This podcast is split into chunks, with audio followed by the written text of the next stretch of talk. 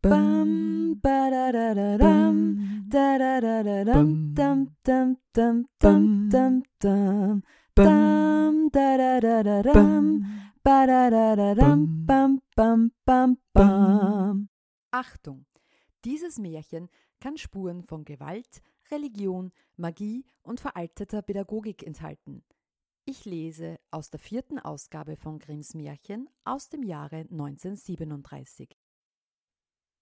Das Mädchen ohne Hände Ein Müller war nach und nach in Armut geraten und hatte nichts mehr als seine Mühle und einen großen Apfelbaum dahinter.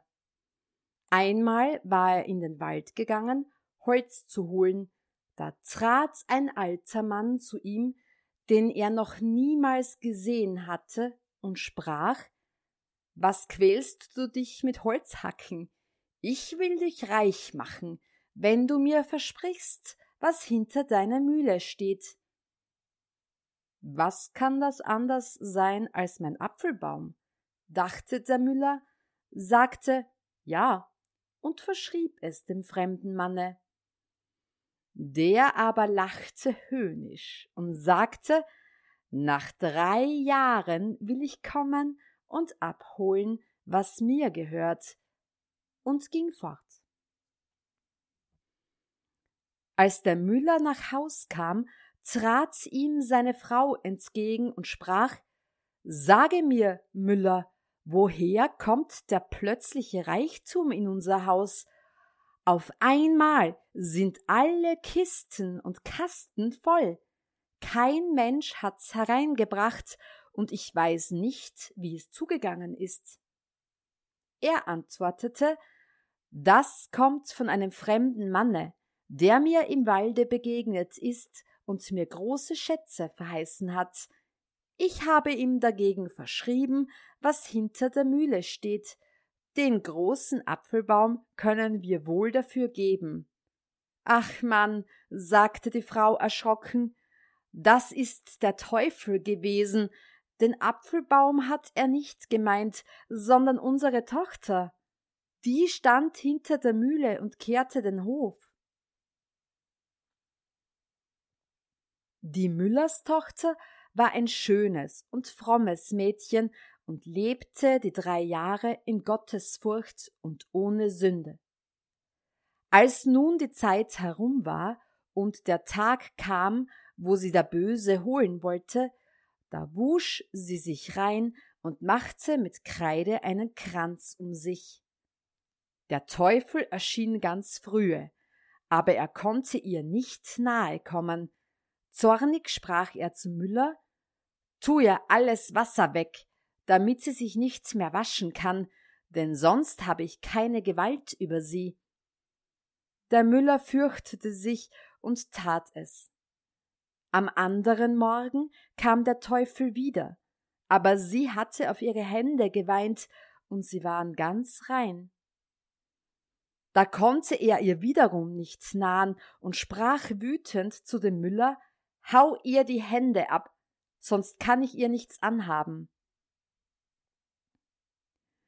Der Müller entsetzte sich und antwortete Wie könnt ich meinem eigenen Kinde die Hände abhauen? Da drohte ihm der Böse und sprach Wo du es nicht tust, so bist du mein, und ich hole dich selber.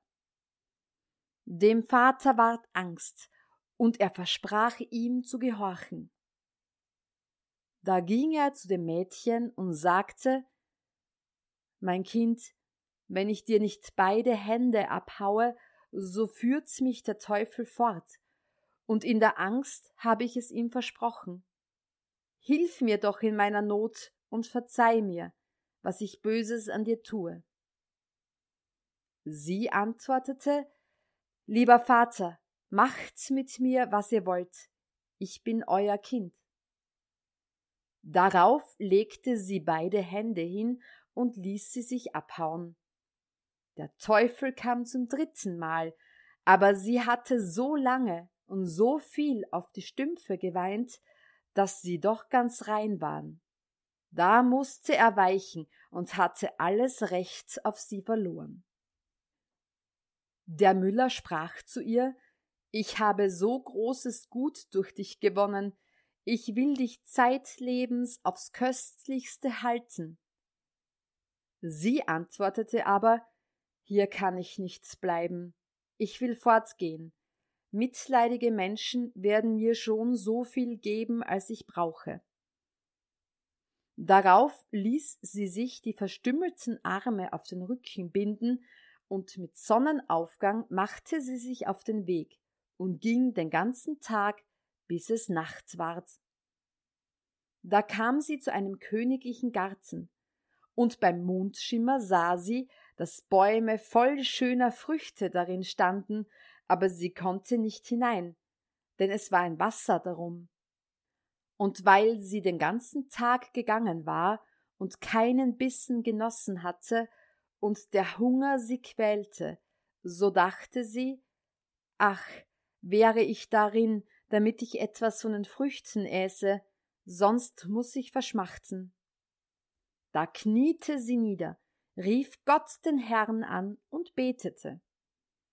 Auf einmal kam ein Engel daher, der machte eine Schleuse in dem Wasser zu so dass der Graben trocken ward und sie hindurchgehen konnte. Nun ging sie in den Garten, und der Engel ging mit ihr. Sie sah einen Baum mit Obst, das waren schöne Birnen, aber sie waren alle gezählt. Da trat sie hinzu und aß eine mit dem Munde vom Baume ab, ihren Hunger zu stillen, aber nichts mehr. Der Gärtner sah es mit an, weil aber der Engel dabei stand, fürchtete er sich und meinte, das Mädchen wäre ein Geist, schwieg still und getraute nicht zu rufen oder den Geist anzureden. Als sie die Birne gegessen hatte, war sie gesättigt und ging und versteckte sich in das Gebüsch. Der König, dem der Garten gehörte, kam am anderen Morgen herab. Da zählte er und sah, dass eine der Birnen fehlte, und fragte den Gärtner, wo sie hingekommen wäre, sie läge nicht unter dem Baume und wäre doch weg. Da antwortete der Gärtner Vorige Nacht kam ein Geist herein, der hatte keine Hände und aß eine mit dem Munde ab. Der König sprach Wie ist der Geist über das Wasser hereingekommen, und wo ist er hingegangen, nachdem er die Birne gegessen hatte. Der Gärtner antwortete, es kam jemand in schneeweißem Kleide vom Himmel, der hat die Schleuse zugemacht und das Wasser gehemmt, damit der Geist durch den Graben gehen konnte. Und weil es ein Engel muss gewesen sein, so habe ich mich gefürchtet, nicht gefragt und nicht gerufen. Als der Geist die Birne gegessen hatte, ist er wieder zurückgegangen. Der König sprach Verhält es sich, wie du sagst, so will ich diese Nacht bei dir wachen.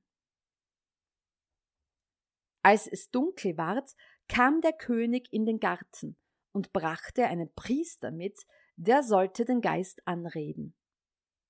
Alle drei setzten sich unter den Baum und gaben Acht.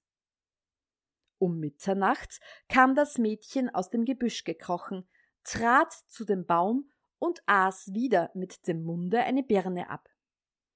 Neben ihr aber stand der Engel im weißen Kleide.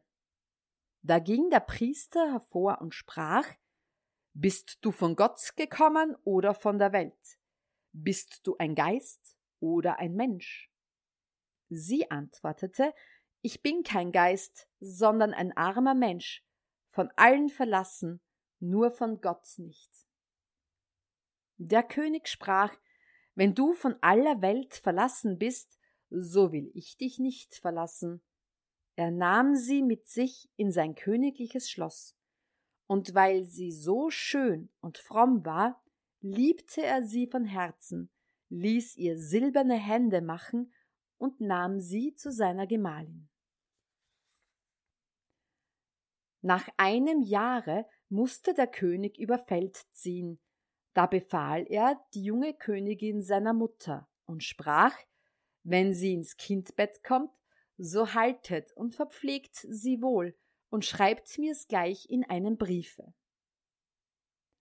Nun gebar sie einen schönen Sohn. Da schrieb es die alte Mutter eilig und meldete ihm die frohe Nachricht. Der Bote aber ruhte unterwegs an einem Bache, und da er von dem langen Wege ermüdet war, schlief er ein. Da kam der Teufel, welcher der frommen Königin immer zu schaden trachtete, und vertauschte den Brief mit einem andern. Darin stand, dass die Königin einen Wechselbalg zur Welt gebracht hätte. Als der König den Brief las, erschrak er und betrübte sich sehr. Doch schrieb er zur Antwort, sie sollten die Königin wohl halten und pflegen bis zu seiner Ankunft.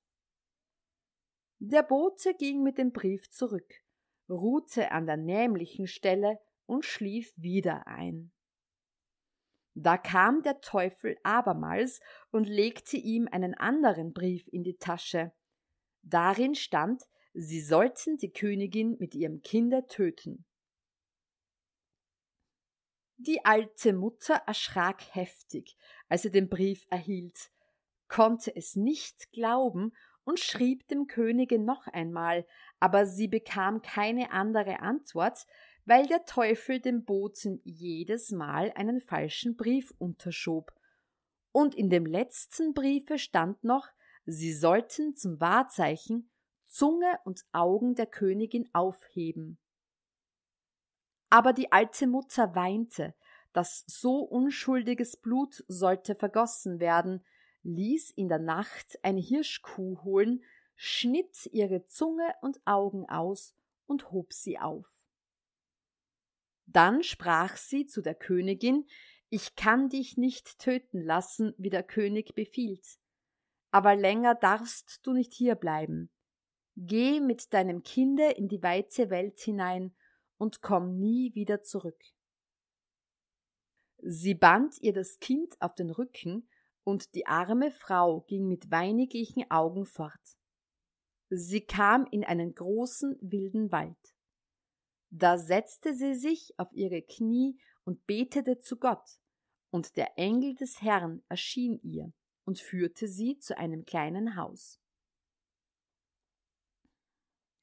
Daran war ein Schildchen mit den Worten Hier wohnt ein jeder frei. Aus dem Häuschen kam eine schneeweiße Jungfrau, die sprach Willkommen, Frau Königin, und führte sie hinein. Da band sie ihr den kleinen Knaben von dem Rücken und hielt ihn an ihre Brust, damit er trank, und legte ihn dann auf ein schönes, gemachtes Bettchen. Da sprach die arme Frau, Woher weißt du, dass ich eine Königin war? Die weiße Jungfrau antwortete, Ich bin ein Engel, von Gott gesandt, dich und dein Kind zu verpflegen. Da blieb sie in dem Hause sieben Jahre und war wohl verpflegt, und durch Gottes Gnade wegen ihrer Frömmigkeit wuchsen ihr die abgehauenen Hände wieder. Der König kam endlich aus dem Felde wieder nach Haus, und sein erstes war, dass er seine Frau mit dem Kinde sehen wollte. Da fing die alte Mutter an zu weinen und sprach Du böser Mann, was hast du mir geschrieben, dass ich zwei unschuldige Seelen ums Leben bringen sollte? Und zeigte ihm die beiden Briefe, die der Böse verfälscht hatte, und sprach weiter Ich habe getan, wie du befohlen hast, und wies ihm die Wahrzeichen Zunge und Augen. Da fing der König an, noch viel bitterlicher zu weinen über seine arme Frau und sein Söhnlein, dass es die alte Mutter erbarmte und sie zu ihm sprach Gib dich zufrieden, sie lebt noch. Ich habe eine Hirschkuh heimlich schlachten lassen und von dieser die Wahrzeichen genommen. Deiner Frau aber habe ich ihr Kind auf den Rücken gebunden und sie geheißen, in die weite Welt zu gehen. Und sie hat versprechen müssen, nie wieder hierher zu kommen, weil du so zornig über sie wärst. Da sprach der König, ich will gehen, so weit der Himmel blau ist, und nicht essen und nicht trinken, bis ich meine liebe Frau und mein Kind wiedergefunden habe, wenn sie nicht in der Zeit umgekommen oder Hungers gestorben sind. Darauf zog der König umher, an die sieben Jahre lang, und suchte sie in allen Steinklippen und Felsenhöhlen, aber er fand sie nicht und dachte, sie wäre verschmachtet. Er aß nicht und trank nicht während dieser ganzen Zeit, aber Gott erhielt ihn. Endlich kam er in einen großen Wald und fand darin das kleine Häuschen, daran das Schildchen war mit den Worten Hier wohnt ein jeder frei. Da kam die weiße Jungfrau heraus, nahm ihn bei der Hand, führte ihn hinein und sprach Seid willkommen, Herr König, und fragte ihn, wo er herkäme. Er antwortete Ich bin bald sieben Jahre umhergezogen und suche meine Frau mit ihrem Kinde. Ich kann sie aber nicht finden. Der Engel bot ihm Essen und Trinken an, er nahm es aber nicht und wollte nur ein wenig ruhen. Da legte er sich schlafen und deckte ein Tuch über sein Gesicht. Darauf ging der Engel in die Kammer, wo die Königin mit ihrem Sohne saß, den sie gewöhnlich schmerzenreich nannte, und sprach zu ihr Geh heraus mitsamt deinem Kinde, dein Gemahl ist gekommen. Da ging sie hin, wo er lag, und das Tuch fiel ihm vom Angesicht. Da sprach sie, schmerzenreich, heb deinem Vater das Tuch auf und decke ihm sein Gesicht wieder zu. Das Kind hob es auf und deckte es wieder über sein Gesicht. Das hörte der König im Schlummer und ließ das Tuch noch einmal gerne fallen. Da ward das Knäbchen ungeduldig und sagte Liebe Mutter, wie kann ich meinem Vater das Gesicht zudecken? Ich habe ja keinen Vater auf der Welt. Ich habe das Beten gelernt. Unser Vater, der du bist im Himmel. Da hast du gesagt, mein Vater wäre im Himmel und wäre der liebe Gott. Wie soll ich einen so wilden Mann kennen? Der ist mein Vater nicht. Wie der König das hörte, richtete er sich auf und fragte, wer sie wäre. Da sagte sie, ich bin deine Frau, und das ist dein Sohn Schmerzenreich. Und er sah ihre lebendigen Hände und sprach, meine Frau hatte silberne Hände. Sie antwortete, die natürlichen Hände hat mir der gnädige Gott wieder wachsen lassen.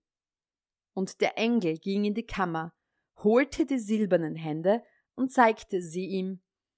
Da sah er erst gewiss, dass es seine liebe Frau und sein liebes Kind war, und küsste sie und war froh und sagte, ein schwerer Stein ist von meinem Herzen gefallen.